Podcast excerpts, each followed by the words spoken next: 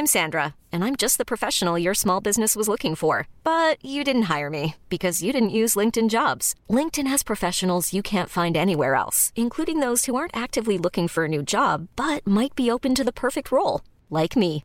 In a given month, over 70% of LinkedIn users don't visit other leading job sites. So if you're not looking on LinkedIn, you'll miss out on great candidates like Sandra. Start hiring professionals like a professional. Post your free job on linkedin.com/achieve today.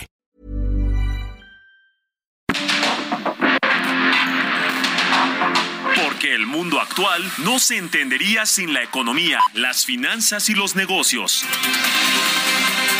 Acompaña a Mario Maldonado, el columnista de negocios más joven y objetivo del periodismo financiero en su programa. Bitácora de negocios. For sure. It makes me want to dribble, dribble. You know, riding in my Fiat. You really have to see it. Six feet two in a compact, no slack. But luckily the seats go back. I got a knack to relax in my mind, sipping some red, red wine. Shepherd's Bush, my compact push. Notting Hill Gate, my Fiat skate with a crate of Cabernet. But not today, because I gotta drive. I wanna stay alive. Not because it's illicit, do I have to get explicit? As a matter of fact, I sip on the yak with Big and Reese, 200 diamonds in their piece. I'm trying to get mine so I can shine. Jiggle, jiggle. Jiggle, jiggle. I like to see you. Wiggle, wiggle. Jiggle, jiggle. I like to see you. Wiggle, wiggle. My money don't jiggle, jiggle. It folds. I like to see you wiggle, wiggle. For sure. It makes me want to dribble, dribble. You know, riding in my fear. You really have to see it. Six feet two in a compact. No slack. But luckily the seats go back. I got a knack to relax in my mind. Sipping some red, red wine. I think that went really well, don't you? I enjoyed it. Nice being in the booth. So, unless you have anything else, that's a wrap. Jiggle, jiggle. I like to see you.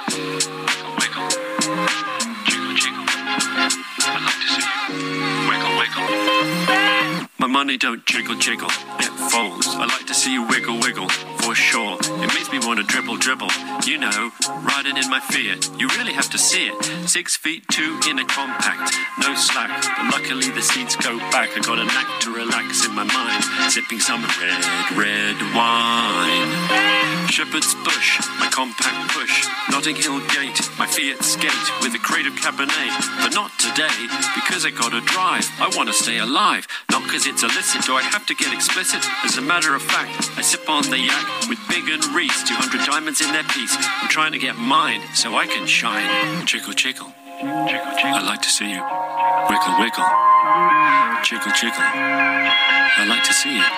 Wiggle, wiggle. My money don't jiggle, jiggle. It folds. I like to see you wiggle, wiggle. For sure. It makes me want to dribble, dribble. You know, riding in my Fiat. You really have to see it. Six feet two in a compact. No slack. But luckily the seats go back. I got a knack to relax in my mind. Sipping some red, red wine. I think that went really well, don't you? I enjoyed it. Nice being in the booth. So, unless you have anything else, that's a wrap. Jiggle, jiggle. ¿Qué tal? ¿Cómo están? Muy buenos días. Bienvenidos a Bitácora de Negocios. Yo soy Mario Maldonado. Me da mucho gusto saludarlos en este viernes, viernes 28 de octubre del 2022. Estamos transmitiendo en vivo como todos los días tempranito aquí en la cabina del Heraldo Radio. Muchas gracias por acompañarnos en punto de las 6 que abrimos la barra informativa de esta estación. A quienes nos escuchan por la 98.5 de FM en la Ciudad de México y en el Valle de México. A quienes nos siguen en Guadalajara, en Monterrey, en Oaxaca, en Tuxtla Gutiérrez, en Chilpancingo, en todos los lugares, eh, ciudades y estados de la República Mexicana, en el sur de los Estados Unidos también nos escuchamos y nos vemos en el streaming que está en la página heraldodemexico.com.mx. También un saludo, un saludo y un abrazo a quienes se escuchan el podcast a cualquier hora del día. Muchísimas gracias y comenzamos este viernes con un poquito de música como todos los días antes de entrarle a la información. Estamos escuchando, estuvimos escuchando esta semana canciones más virales y que son tendencia en TikTok o que fueron tendencia en TikTok este año. Estamos escuchando esta de fondo que se llama Jiggle Jiggle. Es de un periodista británico. Está curiosa esta historia. Un periodista británico que se llama Louis Theroux. eh, bueno, eso sería francés, ¿verdad? Theroux y Duke, que pues compusieron esta, esta especie de rap. Eh, es un sencillo que les decía se lanzó este año y eh, pues lo produjo con dos DJs que son de Manchester del Reino Unido. Y la canción se creó basándose en una tendencia de rap en la que este periodista británico Louis Theroux había estado involucrado con un fragmento de él rapeando en el episodio de Gangsta Rap del programa Weird Weekends. Y bueno pues ahora tiene más de 3 millones de reproducciones en TikTok y se ha convertido o se convirtió en su momento en una tendencia viral. Así que Así que la vamos a estar escuchando este viernes y le entramos, le entramos ahora sí a la información. Vamos a hablar con Roberto Aguilar, los temas financieros más relevantes. El PIB de Estados Unidos revierte tendencia negativa y Janet Yellen espera saludable desaceleración. Elon Musk por fin tomó el control de Twitter y despide al CEO y al CFO, el director general y el director financiero y de administración de Twitter. ¿Qué va a hacer? Pues quién sabe, es de pronóstico reservado lo que va a hacer Elon Musk con Twitter, esa es la realidad. Él dice que no quiere hacer dinero, que la compró porque cree que se tiene que hacer muchos cambios en esta red social y que pues él los, él los hará y en pro de pues de todos los usuarios y de que funcione mejor esta plataforma. En fin, ya veremos qué, qué hace eh, Elon Musk con Twitter. Ya finalmente tomó el control y le decía despidió o pues sí, va a cambiar al CEO y al CFO.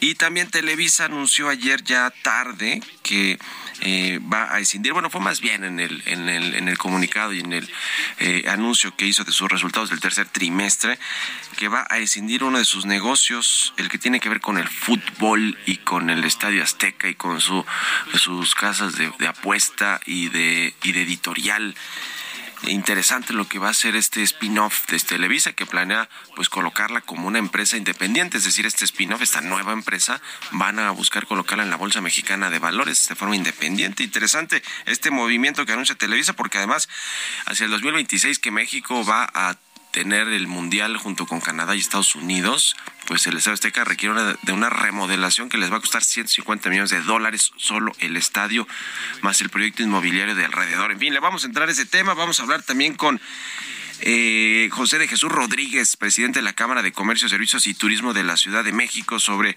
la normalización de la, de la economía local aquí en la capital de los negocios, cómo va el tema de la inversión y el comercio. Y le vamos, vamos a platicar también con Emilio Saldaña, el piso, lo más importante de la tecnología. Vamos a hablar con Gabriela Jiménez, presidenta nacional de la Asociación que siga la democracia de cara a lo que se está discutiendo en el Congreso, que es la reforma electoral y los recortes que se le quiere hacer a todo este sistema línea, al Tribunal Electoral, en fin. Y viene también aquí a la cabina Jesús Espinosa a hablarnos de la Fórmula 1 que ya comienza mañana, no, comienzan hoy, hoy, hoy, bueno, mañana la clasificación y el domingo la carrera, la carrera. Bueno, le vamos a entrar a los datos económicos de la Fórmula 1 del Gran Premio de México. Así que quédense con nosotros hoy aquí Bitácora de Negocios. Ya es viernes, por fin viernes. Vámonos al resumen de las noticias más importantes para comenzar este día con Jesús el Chuy Espinosa. Six feet two in a compact, no slack. But luckily the seats go back. I got a knack to relax in my mind, sipping some red, red wine. Shepherd's bush, my compact push, not. La economía de Estados Unidos creció a un ritmo sólido en el tercer trimestre, marcando el primer avance de este año. El Producto Interno Bruto aumentó a una tasa anualizada del 2.6% en el periodo de julio a septiembre, después de caer durante los dos primeros trimestres. El secretario de Turismo Miguel Torruco rechazó que el tren Maya sea la crónica de un fracaso y afirmó que con el tiempo será un éxito. Al comparecer ante los integrantes de la Comisión de Turismo de la Cámara de Diputados, respondió a las críticas de la oposición y dijo que en otras ocasiones, con proyectos del entonces jefe de gobierno Andrés Manuel López Obrador, han augurado fracasos que no se dieron. El tren Maya no es una crónica eh, de un fracaso. Eh, eso, y lo comprendo, es parte de la obligación de la oposición decir ese tipo de ese tipo de comentarios que respetamos totalmente. Esa crónica será de éxito. El secretario también aseguró que todas las obras que se han anunciado estarán concluidas en diciembre del próximo año y que no se quedará a la deriva ninguna obra. no solamente se habrán de concluir, sino que muchas obras que quedaron a la deriva entran dentro de la estrategia de consolidar lo existente que favorece a la actividad turística y favorece medios de comunicación, sistema aeroportuario, eh, carreteras y una serie de aspectos que van a venir a fortalecer. Agustín Díaz Lastra fue designado como nuevo comisionado presidente de la Comisión Nacional de Hidrocarburos en sustitución de Rogelio Hernández Cázares, luego de que el pasado 31 de agosto renunció al cargo. Agustín Díaz es licenciado en Economía por la UNAM y cuenta con una maestría en Educación en la Universidad Maya. El Banco Central Europeo duplicó su tasa de interés clave al nivel más alto en más de una década. Decidió subir su tasa de interés a 1.5%.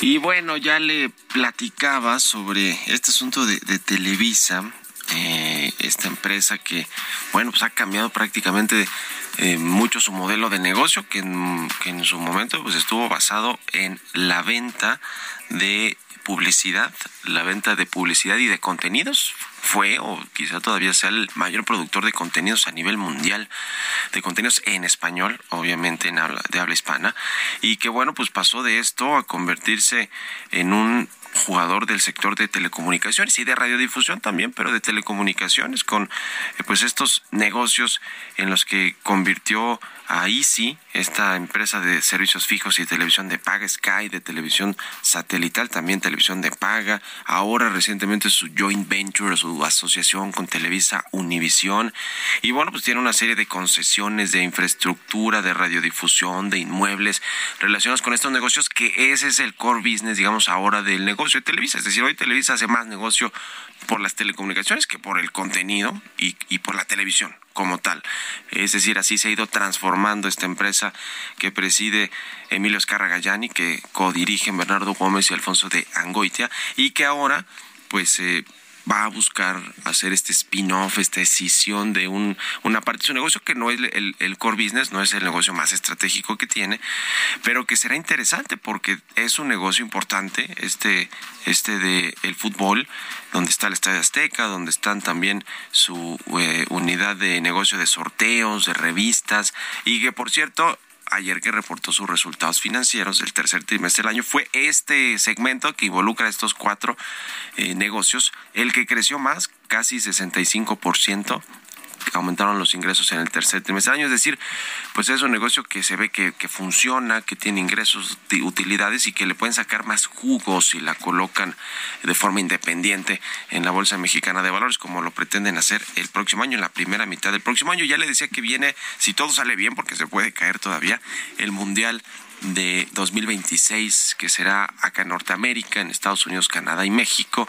Y bueno, pues tendrá que hacer el grupo Televisa toda una remodelación del Estadio Azteca que ya anunció de cara al 2026, que dice que por lo menos le va a costar 150 millones de dólares el Estadio Azteca únicamente. Vendemos todo el proyecto inmobiliario y demás, pero pues interesante esta jugada de este grupo que le decía, pues ha cambiado completamente su modelo de negocio y la verdad es que lo ha hecho bien, es decir, se ha anticipado todas estas tendencias de telecomunicaciones y de radiodifusión y de contenidos y de televisión, porque ahora le compite hasta Netflix con algunas de las producciones o a HBO, este, etcétera, todas estas plataformas de streaming. Interesante lo que sucede con esta empresa. Ahorita nos va a dar su opinión Roberto Aguilar, que nos vamos a ir con el 6 con 16. Vámonos. Economía y mercados. Roberto Aguilar ya está aquí en la cabina del Heraldo Radio. Buen día, mi querido Roberto. ¿Cómo estás, Mario? Me da mucho gusto saludarte a ti y a todos nuestros amigos. Fíjate que las bolsas de Asia se disponían a romper una racha de tres días de ganancias, ya que los inversionistas se enfrentan a informes de resultados empresariales dispares.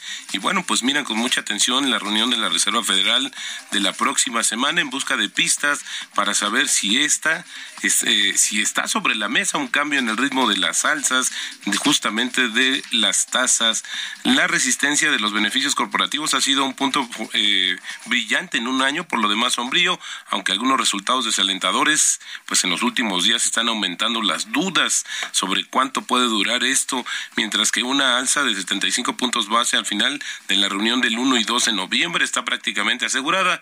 La probabilidad de una alza menor de 50 puntos ahora tiene una probabilidad, Mario, de 55% para cerrar el año. También te comento que el Fondo Monetario Internacional recortó las previsiones económicas de Asia, ya que el endurecimiento monetario mundial, el aumento de la inflación achacado a la guerra de Ucrania y la fuerte desaceleración de China han empañado las perspectivas de recuperación de esta región, que bueno, pues llegó a ser una de las más dinámicas del mundo previo a todo este tema de la pandemia. Bueno, y ayer la secretaria del Tesoro de Estados Unidos, Janet Yellen, dijo que los nuevos datos del PIB muestran la fortaleza de la economía estadounidense, pero también algunos indicios de una saludable desaceleración que podría tener un impacto positivo en la inflación. Yellen dijo que todavía no prevé una recesión, pero que el Ejecutivo tiene capacidad fiscal para responder a la debilidad económica si fuera necesario.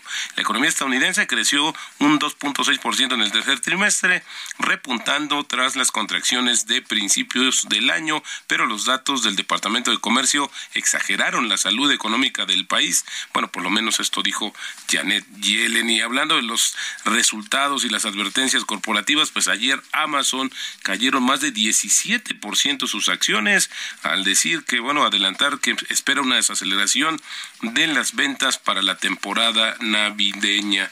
También te comento rápidamente, bueno, pues que esta situación de Televisa que, comentabas al principio, Mario, esta eh, evaluación que hacen de las compañías cuando tienen varias subsidiarias, esta suma de las partes y, bueno, la decisión generarle identidad propia a un negocio que tiene potencial. Lo han hecho varias compañías, eh, varios empresarios mexicanos, es una práctica usual.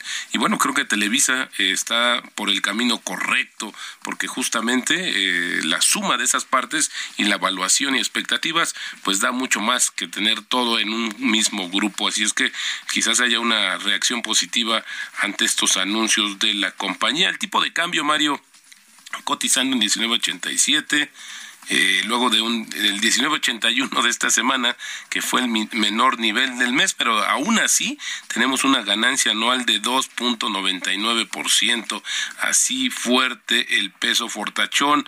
Y antes de la frase, Mario, te quiero comentar que la capital comercial de China, Shanghái, introdujo esta semana un nuevo tipo de vacuna contra el COVID-19 que se inhala en lugar de administrarse mediante inyección, lo que constituye el primer tipo de suero de este tipo en todo el mundo. Se había hablado de varias iniciativas justamente para desarrollar algo similar, pero vieron que ya está eh, operando eh, básicamente es en China, pues es esta inhalación de eh, esta vacuna que por cierto se usa como refuerzo y bueno, pues al parecer puede ser una situación mucho más rápida y eficiente de inocular a la mayor cantidad de personas en un menor tiempo.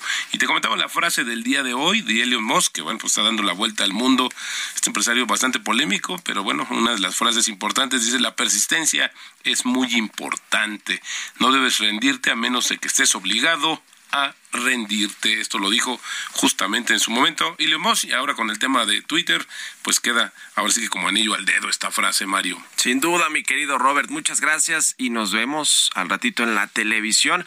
Oye, nada más para comentar rápido esto de, Televisa. Efectivamente, lo ha hecho Carlos Slim, es el rey de los spin-offs y de las decisiones de empresas para colocarlas de forma independiente, aunque luego no le sale tan bien como esta de sus torres de telecomunicaciones que colocó hace poquito y que se, y que se desfondó el día de su, de su inauguración, ¿no? De, que salió a colocarse en los mercados, pero lo hacen muchas empresas y entre otras cosas es para pues eh, darle rendimientos o maximizar, maximizar el valor que tienen estas otras empresas que a veces está escondido dentro de los grupos y se les puede sacar valor y pues y, jugo para los inversionistas, ¿no? O sea, es un poco esa la jugada, creo yo, que tiene Televisa.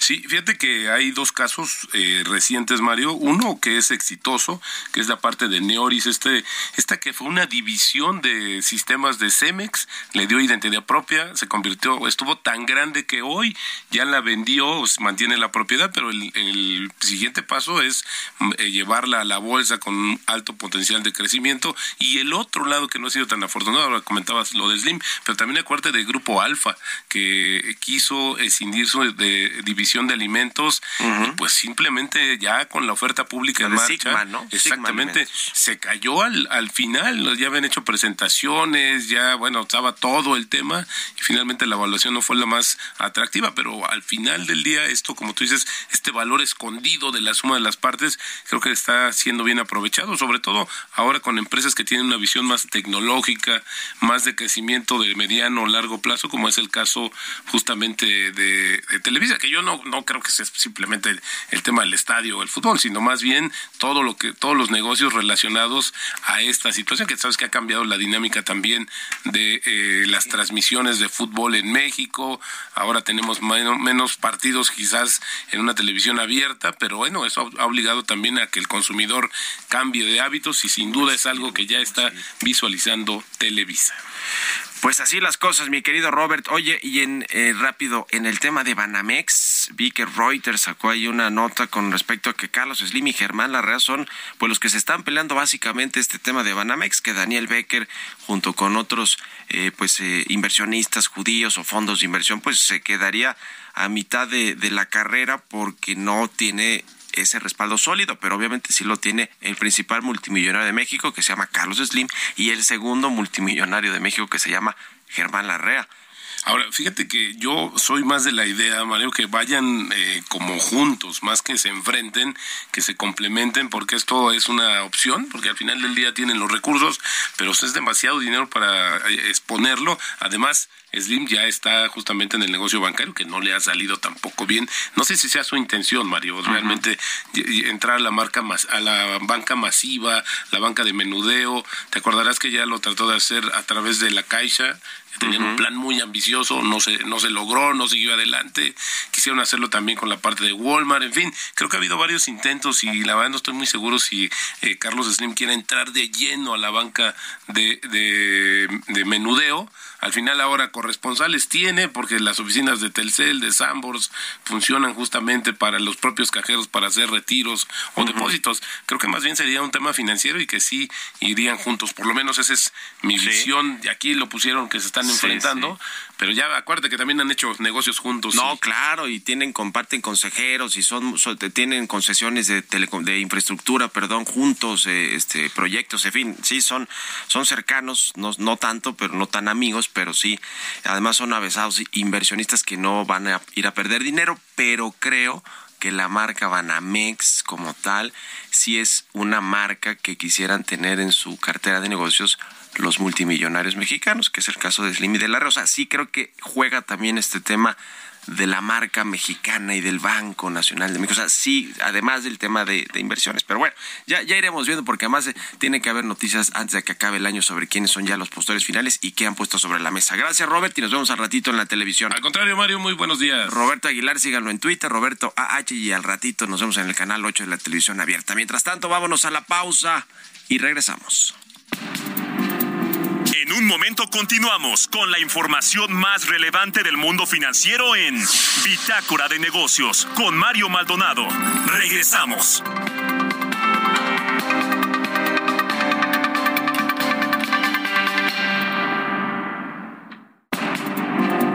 Estamos de vuelta en Bitácora de Negocios con Mario Maldonado. For sure. It makes me want to dribble, dribble. You know, riding in my fear. You really have to see it. Six feet two in a compact, no slack. But luckily the seats go back. I got a knack to relax. Ya estamos de regreso aquí en Bitácora de Negocios. Son las 6 de la mañana con 30 minutos, tiempo del centro de México. Regresamos escuchando un poquito de música antes de entrarle de lleno a la información en esta segunda mitad del programa. Escuchamos a Luis Theroux y Duke se llama Jiggle Jiggle, esta canción. Estamos escuchando esta semana o estuvimos escuchando canciones de TikTok, las más virales y que son tendencia o fueron tendencia en este año. Y es el caso de esta, de un periodista y documentalista británico, Luis Theroux, que produjo con un dúo de DJs esta esta canción que bueno se ha convertido en una tendencia en TikTok. Vámonos al segundo resumen de noticias con Jesús Espinosa.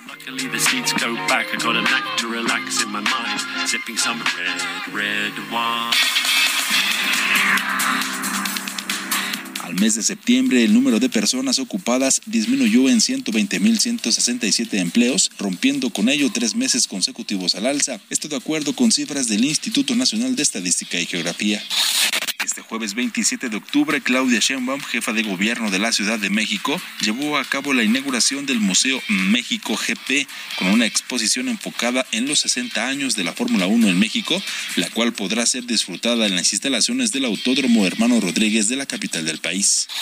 Luego de asegurar que el puente Colombia está encaminado a convertirse en la frontera modelo para Norteamérica, el gobernador de Nuevo León, Samuel García, anunció que la empresa Wild Fork, ubicada en este punto fronterizo, invertirá más de 200 millones de pesos en la construcción de una nueva planta.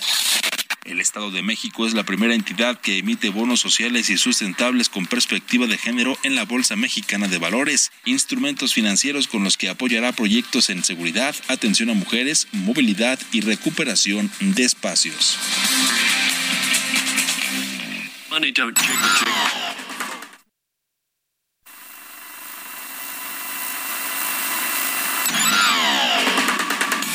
Mario Maldonado en Bitácora de Negocios. Y bueno, ya le decías. Hey, I'm Ryan Reynolds. Recently, I asked Mint Mobile's legal team if big wireless companies are allowed to raise prices due to inflation. They said yes. And then when I asked if raising prices technically violates those onerous two year contracts, they said, What the f are you talking about, you insane Hollywood ass? So to recap, we're cutting the price of Mint Unlimited from $30 a month to just $15 a month. Give it a try at mintmobile.com slash switch. $45 up front for three months plus taxes and fees. Promo for new customers for limited time. Unlimited more than 40 gigabytes per month. Slows. Full terms at mintmobile.com. Se está negociando o discutiendo más bien la reforma electoral, la iniciativa presidencial de Andrés Manuel López Obrador, que pues se trae ahí una serie de cosas que a la oposición política obviamente no, no les gustan y han sido criticadas este asunto de golpear al INE o de quitarle recursos o de que sus consejeros sean elegidos a, digamos, por el voto popular, lo mismo que los magistrados del Tribunal Electoral del Poder Judicial de la Federación, pero pues hay otras cosas en las que sí podrían ponerse de acuerdo, hay algunas propuestas de la, de la oposición eh, legislativa, de la oposición política, que no son de Morena y sus partidos aliados, que, que bueno, pues eh, se, podrían, se podrían llegar a acuerdos, sobre todo en el costo de la democracia en México, y de esto vamos a platicar, eh, vamos a platicar con Gabriela Jiménez, ella es presidenta nacional de la Asociación Civil que siga la democracia. ¿Cómo estás, Gabriela? Buenos días. Buenos días, Mario. Un saludo para ti todo el auditorio. Cuéntanos cómo están viendo esta reforma electoral, estas iniciativas y la minuta del de el presidente, el dictamen que envió pues el presidente que se está discutiendo en, en la Cámara de Diputados y el costo de la democracia en México. Cuéntanos, por favor. Claro, pues mira, nosotros nos dimos la tarea desde hace varios meses a recorrer todo el país, haciendo foros en universidades públicas y privadas, asambleas informativas. Y puedo decir que la ciudadanía en México está a favor de que se apruebe la reforma electoral, sobre todo, eh, como le dices el tema del costo. De aprobarse la reforma electoral en sus términos, se estarían ahorrando 50 mil millones de pesos al año, que equivale al presupuesto anual de la UNAM al presupuesto de muchos estados de la República. Por ejemplo, es tres veces el presupuesto anual de Colima o dos veces el presupuesto anual de Tlaxcala. Y con este recurso pudiera mejor destinarse a medicamentos, a hospitales, a infraestructura, educación. Por ejemplo, 50 mil millones de pesos al año equivale al presupuesto de 142 años del programa La Escuela es Nuestra o pudieran ser dos, dos millones novecientos setenta y seis mil becas de los niveles básico y medio superior. Hoy este dinero se está lleno en burocracia, en sueldos nada más prácticamente. ¿Y qué se propone? Pues reducir el número de diputados y diputados federales de 500 a 300, lo cual la gente dice que sí. Eh, reducir el número de senadoras y senadores de 128 a 96, lo cual la gente también dice que sí. Reducir el número de regidurías en todo el país, porque hay muchos municipios que tienen más de 20 regidurías. ¿Y qué se propone? Que sean máximo nueve, máximo nueve regidurías por municipio. Nada más en reducir regidurías nos hemos estado ahorrando 6 mil millones de pesos al año y también la gente está de acuerdo. En nada nos va a afectar tener menos diputados o menos senadores o menos regidores, por ejemplo. Otra también de las propuestas es reducir el presupuesto a los partidos políticos, tanto nacionales como locales, para que solamente se les dé recurso en épocas de elecciones y no todo el año como se hace actualmente. Se estarían ahorrando en el recorte al presupuesto de los partidos 16 mil millones de pesos al año y es más o menos un recorte del 60% de su presupuesto, lo cual la gente también está de acuerdo con eso. Ahora, eh, te preguntaría, eh, Gabriela, el hecho de recortar todos estos recursos, que algunos son burocráticos y creo que la mayoría de los que han analizado el tema del sistema electoral mexicano, pues coinciden en que hay áreas de oportunidad, por ejemplo, el tema de los recursos que se eh, que se eh, presupuestan, pues, no todos los años para la democracia, pero justo esa pregunta quiero hacerte, ¿no pone en riesgo esto la democracia y las instituciones y eh, pues todo el tema electoral que se ha construido en los últimos años? No, para nada. El objetivo de la reforma electoral precisamente es que podamos tener un sistema electoral que sea autónomo, independiente, eh, fortalecerlo, pero que ya no sea tan costoso para nuestro país. Es muy importante pues también que la gente pues recuerde que el voto en México cuesta el doble que en Estados Unidos y que nuestro país es uno de los sistemas más caros, un sistemas electorales más caros del mundo. De hecho, el voto es mucho más caro que en Rusia, en Francia, en Brasil, por ejemplo. ¿No? Podemos hacer lo mismo, podemos tener un sistema electoral fuerte e independiente, pero que nos cueste menos a los mexicanos, porque finalmente son recursos públicos, es el recurso de nuestros impuestos y debe ser destinado a lugares donde se necesita más. También hay muchas funciones, muchas dobles funciones, hay muchos eh, organismos electorales que no tienen funciones más que en época de elecciones, por ejemplo los OPLES, los órganos locales, los órganos electorales locales, eh, pues nada más trabajan en época de elecciones. Cuando hay una elección, a lo mejor unos meses antes previos para preparar la elección, pero cuando no hay elecciones, no tienen trabajo, no tienen funciones más, más que mínimas, sin embargo, le cuestan a México miles de millones de pesos al año. Ya, bueno, pues vamos a darle seguimiento a, lo que se esté discutiendo allá en la Cámara de Diputados y luego en el Senado y obviamente a lo que proponen asociaciones eh, como la que tú encabezas, Gabriela Jiménez, eh, presidenta de la asociación que siga la democracia y estamos en contacto. Gracias por estos minutos y buenos días. Gracias, saludo al auditorio y que ojalá se apruebe la reforma electoral muy pronto. Hasta luego, que estés muy bien. 6 con 38 minutos, vamos a otra cosa. Historias empresariales.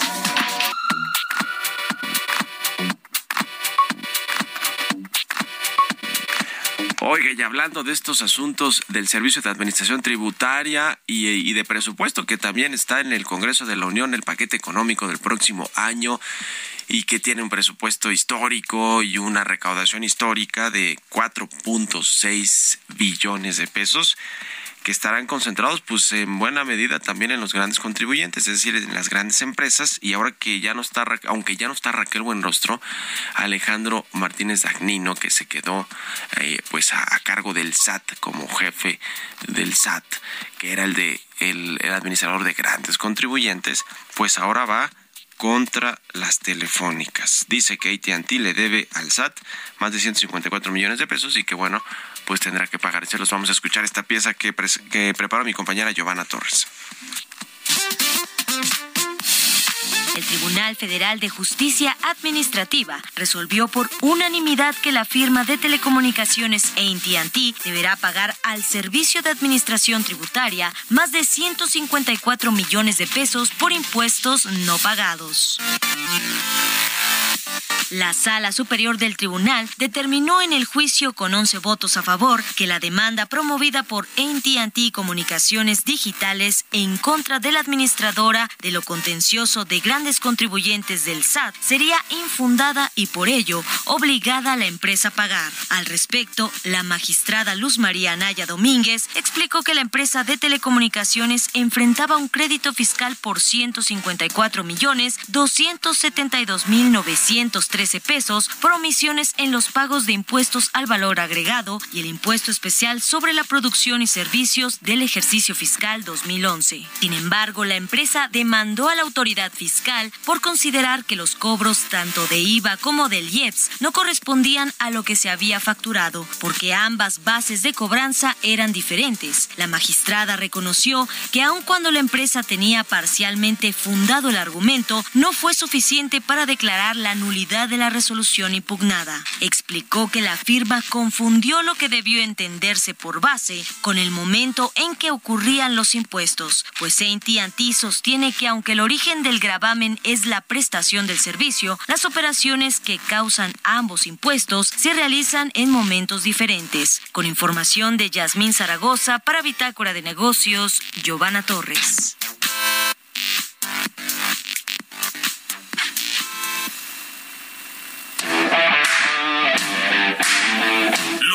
Y el deporte.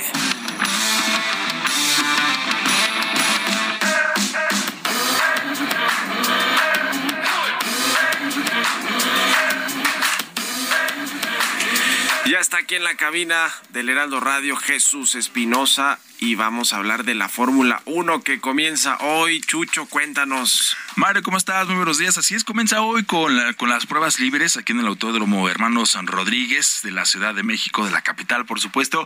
Será un fin de semana con mucha actividad del automovilismo de, de estos autos que, bueno, viajan por todo el mundo, por eso le llaman el gran circo de la Fórmula 1. Imagínense todo un año viajando por todo el país, por varios continentes. Y aquí les vamos a dar algunos datos precisamente de cómo se mueve todo esto now cómo se mueven los, los autos, cómo se mueven los mecánicos, todo el equipo, porque nosotros, obviamente, los protagonistas, los que veamos en televisión, pues son los pilotos, ¿no? Los que conducen estos monoplazas, pero detrás de ellos, por supuesto, hay una, una inmensa cantidad de personas, desde ingenieros, desde, por supuesto, también entrenadores, nutriólogos, preparadores físicos, etcétera.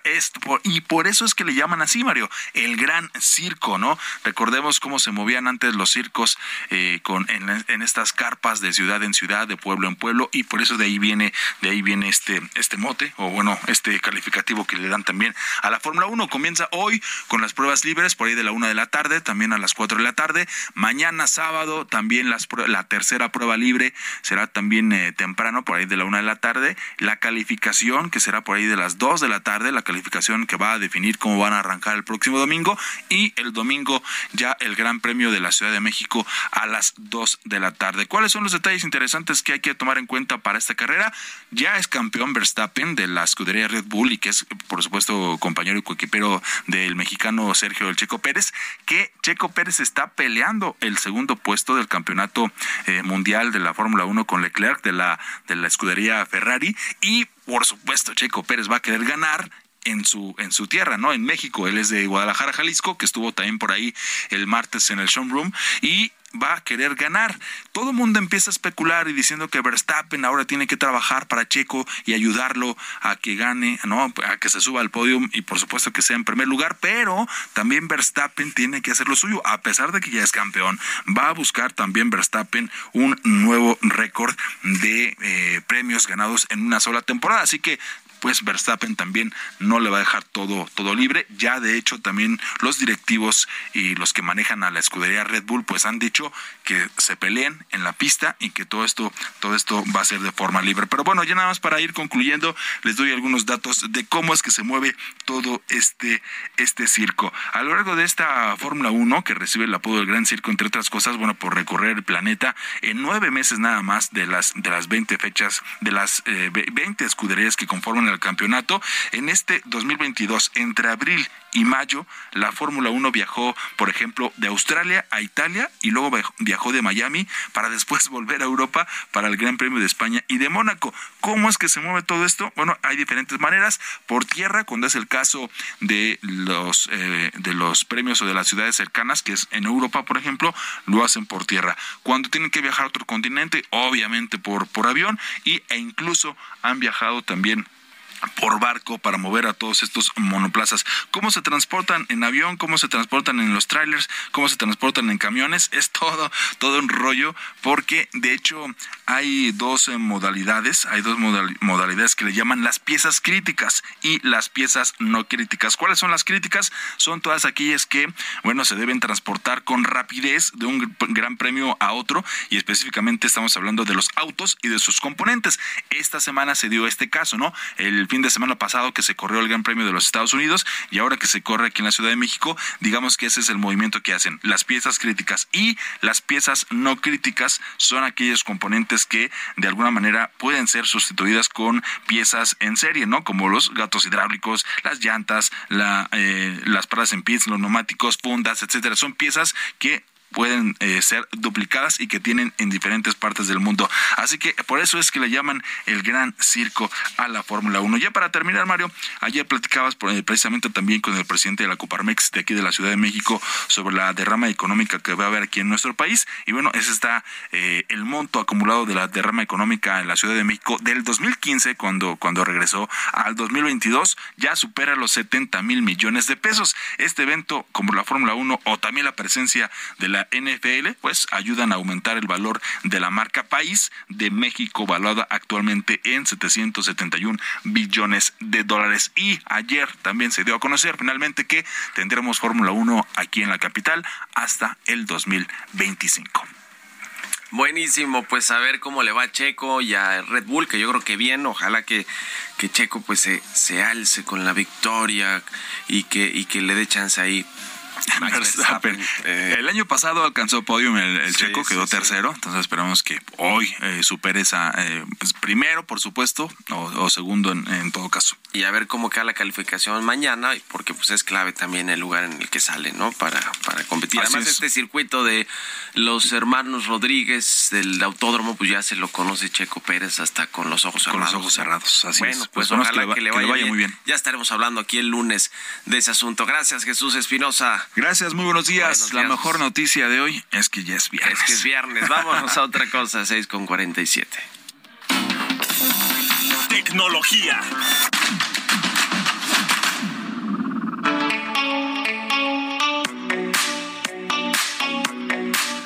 Y ya está aquí en la cabina de El Heraldo Radio, Emilio Saldaña, el piso, como todos los viernes, para platicarnos lo más importante de la tecnología. ¿Cómo cierra la semana, mi querido Piso? Buenos querido Mario, muy feliz viernes, feliz viernes a nuestra audiencia. Y pues bueno, la saga Todo Indica está llegando a su final, señor. Todo parecería indicar que Elon Musk estaría completando su acuerdo de adquisición de Twitter por 44 mil millones de dólares en las próximas horas. Según los términos del acuerdo, Musk comprará Twitter al precio originalmente acordado de 54.20 dólares por acción, y Musk se ha comprometido a privatizar la empresa y remodelar la plataforma con énfasis en la libertad de expresión.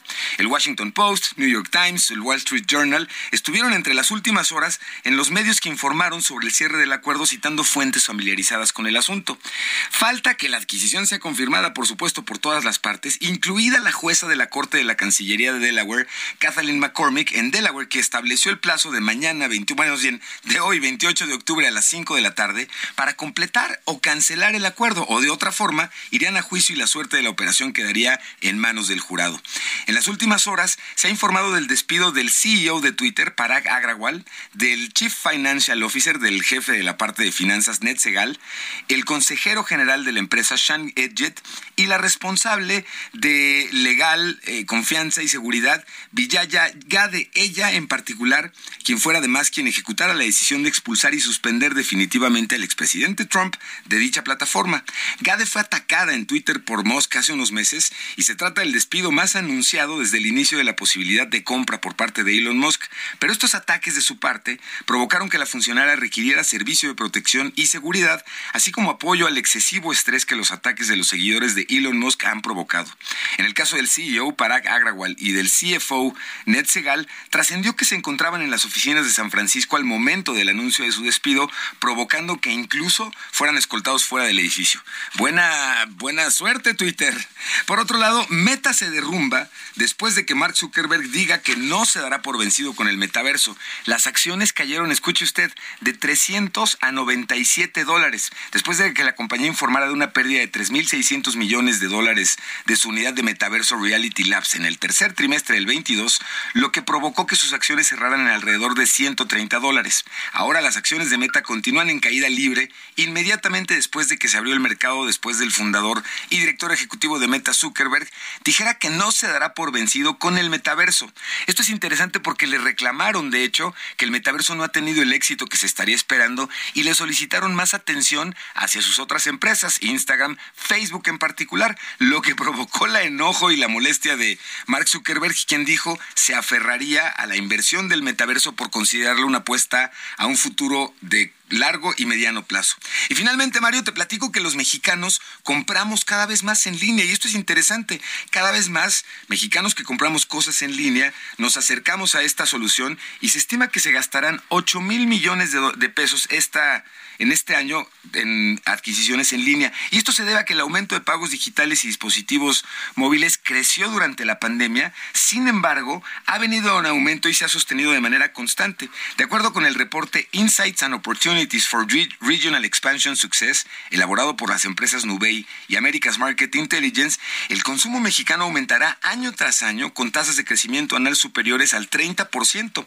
El informe también indica que para 2023 los consumidores mexicanos gastaremos aproximadamente 10.500 pesos en comercio electrónico, llegando a un total de 24.400 pesos para el 2026, es decir, un crecimiento en el consumo del más del 200% entre 2022 y 2026. Y finalmente otro dato del estudio que llama la atención es que los pagos en efectivo en comercio electrónico en México representan el 10% del volumen total y esto ha permitido que personas no bancarizadas puedan comprar en línea, lo cual es bastante positivo ya que hoy casi el 70% de de los mexicanos han realizado o están por realizar alguna compra en línea, señor.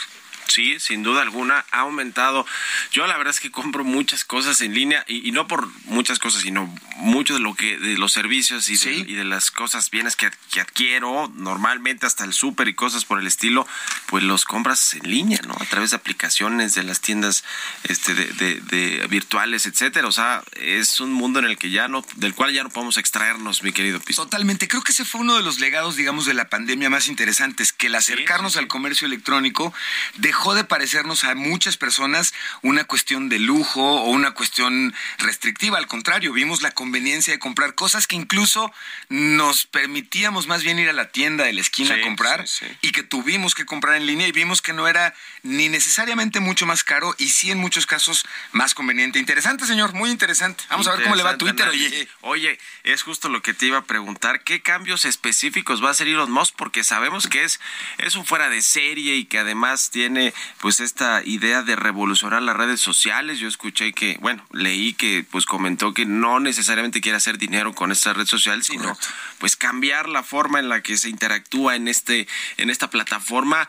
Híjole, pues nosotros que somos muy tuiteros, piso, no sé qué nos va a pasar. Preocupa porque esperemos que no ponga en acción todas las propuestas que tenía en términos de libertad de expresión. y fíjate, está en una campaña que yo diría, la podríamos llamar de Operación Curita, porque en las últimas 24 horas ha declarado dos cosas importantes, que no despedirá al 75% de los empleados como había anunciado antes, y la otra es precisamente que no implementaría eh, medidas que afectaran no solo la libertad de expresión, sino la seguridad de los usuarios dentro de la plataforma. Un poco como haciendo el guiño de decir, no me voy a poner tan radical como había anunciado, y eso puede ser una muy buena noticia. A ver cómo vaya. ya lo estaremos. Todo un genio, señor. Entonces, a ver si es cierto que lo arregle. Fuera de serie.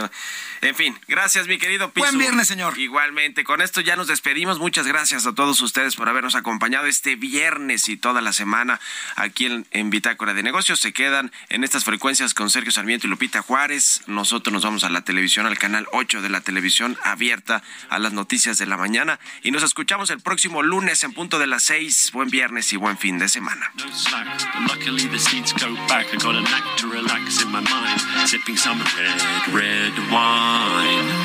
Shepherd's Bush, my compact push, Notting Hill Gate, my Fiat Skate with. But not today, because I gotta drive. I wanna stay alive, not it's. Do I have to get explicit? Esto fue Bitácora de Negocios con Mario Maldonado.